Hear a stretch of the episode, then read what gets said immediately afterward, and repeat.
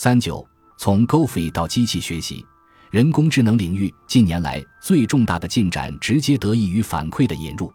被爱好者昵称为 GoFi 的老式人工智能不具备这样的反馈。GoFi 是人工智能在二十世纪五十年代到八十年代主导了人工智能领域，其中，知识是以人类可读的符号呈现的。而符号之间的关系则用精心构建的数据结构来表示。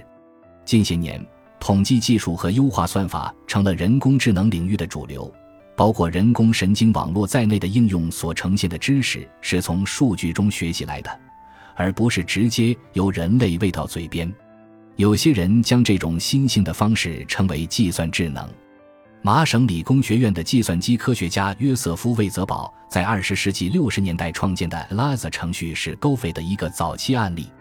ELIZA 能以一种善解人意的心理学家口吻与人类对话。我用一个名为 ELIZABot 的线上 ELIZA 应用与 ELIZA 进行了一段简短的对话。ELIZA，请告诉我你有什么烦恼。我我觉得我的电脑比我聪明。ELIZA。电脑让你感到烦恼吗？我是的，Eliza，你确定？我其实也不是，Eliza，你说不是否只是为了表达消极情绪？魏泽宝认为，Eliza 项目表明，有些东西可能看上去具备类人的智能，但实际上未必如此。机器天赋异禀，其在很多方面的能力，连经验最丰富的观察者都会叹为观止。可是。一旦某个程序的神秘面纱被揭开，内部运作机制被人用简单易懂的语言解释出来，机器的魔力一瞬间便会土崩瓦解。人们会明白，机器不过是一套相当简单的程序的集合。观察者会自存，这种程序我也可以写出来。一念及此，它就相当于把那个程序从智能的架子上取下，放到了玩物堆里。认为其只适合跟智慧不如自己的人谈论。魏泽堡开发 Eliza 程序的目标在于证明，让一件东西看似有智慧并不难。因此，智能的外表不能用于证明智能的内在。本论文旨在推动对即将被解释的程序进行重新评估。这样的重新评估正是这一类程序所迫切需要的。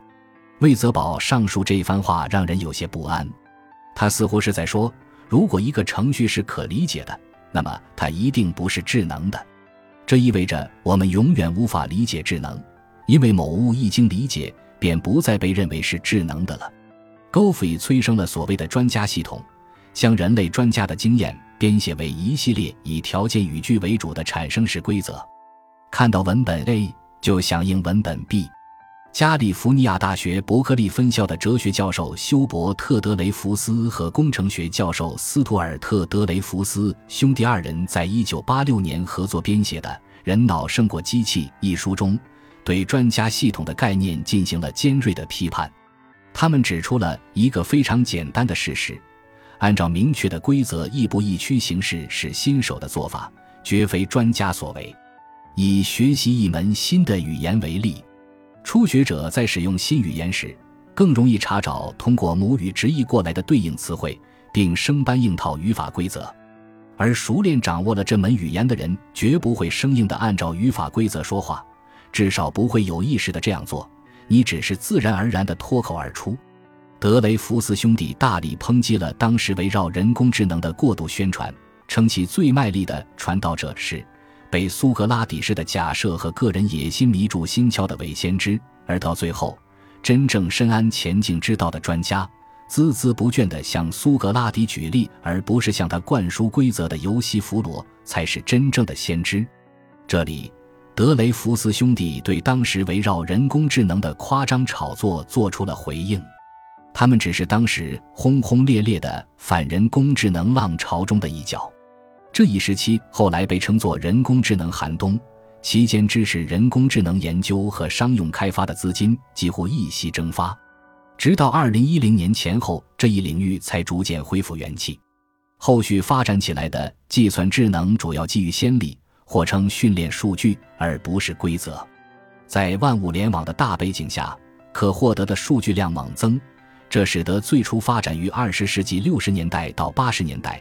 在人工智能寒冬期间被束之高阁的统计算法和优化算法重获生机，并在二零一零年前后大放异彩。感谢您的收听，本集已经播讲完毕。喜欢请订阅专辑，关注主播主页，更多精彩内容等着你。